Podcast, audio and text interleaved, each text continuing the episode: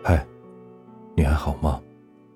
我是暖玉生烟儿，关注微信公众号“情感电台”，陪伴你每一个夜晚。早上出门的时候，接到母亲的电话：“儿啊，十五回来不用带东西，家里啥都不缺。再说，哪个月不过十五呀？”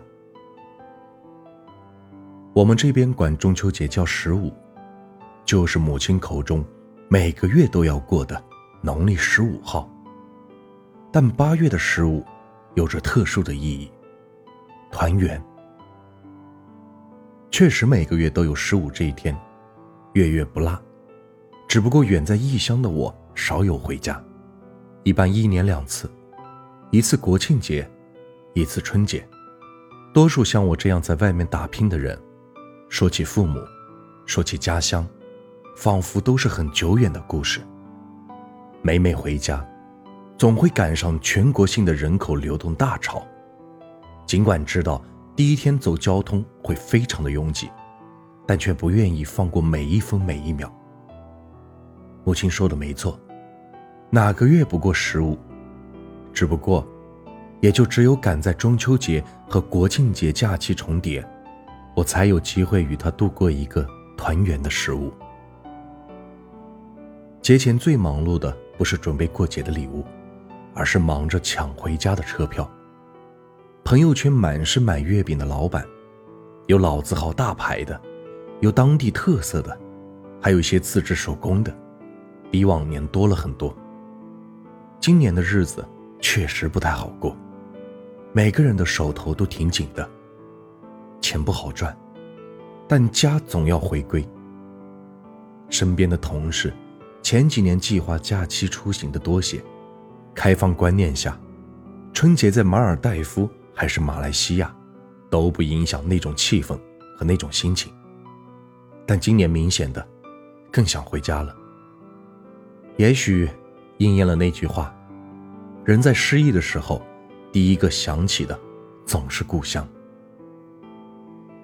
还有要加班没法回家的朋友，他们没有抱怨，总是看似宽慰自己而自言自语道：“不管在哪里，看的不都是同一个月亮吗？”这让我想起了几年前回家过中秋的时候，吃完晚饭，陪母亲到公园散步，看到一个年轻的小伙紧紧地抱着手机，满脸都是幸福。我在家里待三天就回去了，你要好好的陪你爸妈过节。咱们上海见。是啊，哪怕暂时不能团圆，今天的夜，月亮是圆的。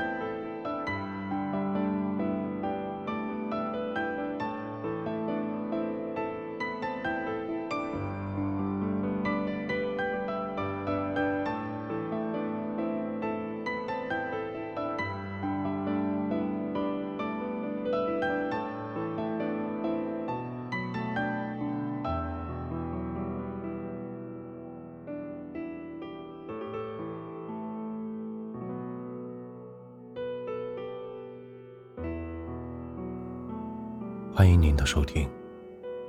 我是暖玉。晚安。